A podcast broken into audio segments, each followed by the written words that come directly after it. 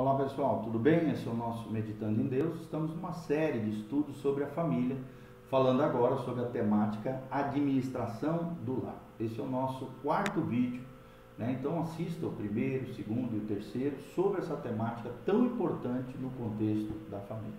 Agora vamos falar sobre o segundo destaque, que são as tarefas domésticas. Geralmente os afazeres domésticos são realizados sem fazer um planejamento dentro da família dentro de uma rotina chamada diária, né? uma rotina diária que a família acaba se envolvendo. E muitos acabam vivendo um estilo de vida, fazemos aquilo que podemos. Não deveria ser assim. Precisamos ser mais organizados com relação às tarefas domésticas. O trabalho fica muito mais eficiente e rentável quando responde a um programa, uma programação familiar acerca das tarefas domésticas. Por isso é importante que a mulher separe um momento semanal para organizar e planejar as suas tarefas cotidianas.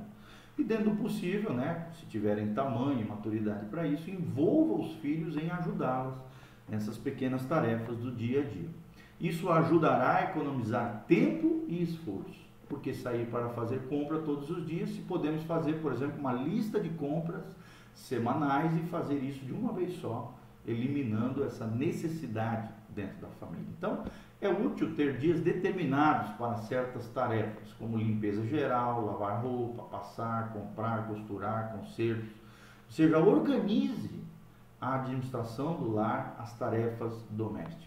Além disso, produz também um descanso mental. A pessoa deixa de ficar tribulada com as coisas que tem que fazer, já que ele, ela acaba liberando muita tensão de pensar o que, que eu vou fazer hoje as tarefas são conhecidas antecipadamente, dá para fazer um quadro, né, onde as tarefas serão seguidas diariamente dentro de um planejamento semanal ou mensal. Tá? E esses arranjos preparativos podem já ser feitos desde o dia anterior, quando se tem planejamento dentro da casa. Por exemplo, a segunda será o dia da limpeza geral. Terça-feira será o dia de lavar roupa de cama. Quarta-feira, o dia de costurar e passar. Quinta-feira, dia das compras semanais. Sexta-feira, dia de cuidar de assuntos especiais. Né? Isso traz segurança, paz para enfrentar o trabalho e a rotina diária do cuidado doméstico da tarefa, das tarefas de casa. A ordem ajuda no melhor funcionamento do lar. E as mulheres, bem como os homens e os filhos, né? toda a família envolvida precisa se planejar, precisa se organizar dentro desse, dessas tarefas domésticas. A ordem ajuda no melhor funcionamento do lar. Nós precisamos lembrar que Deus é um Deus de ordem. Deus é um Deus organizado. Deus é um Deus que criou a sua criação perfeita, organizada, tudo debaixo de princípios, valores, de ordem e decência. Cada mulher poderá, por exemplo, programar os dias de acordo com a sua situação peculiar, especial ali, de acordo com o seu próprio critério. Deus deixa a gente livre com relação a isso. O planejamento, então, não precisa também ser totalmente rígido ou absoluto.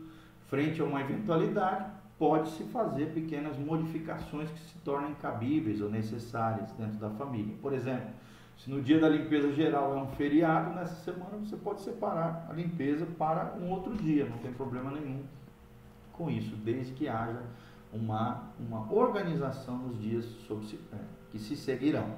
Também não é questão de fazer um planejamento e deixar de cumpri-lo por qualquer razão trivial, banal. A programação deve ser respeitada e guardada sempre que possível.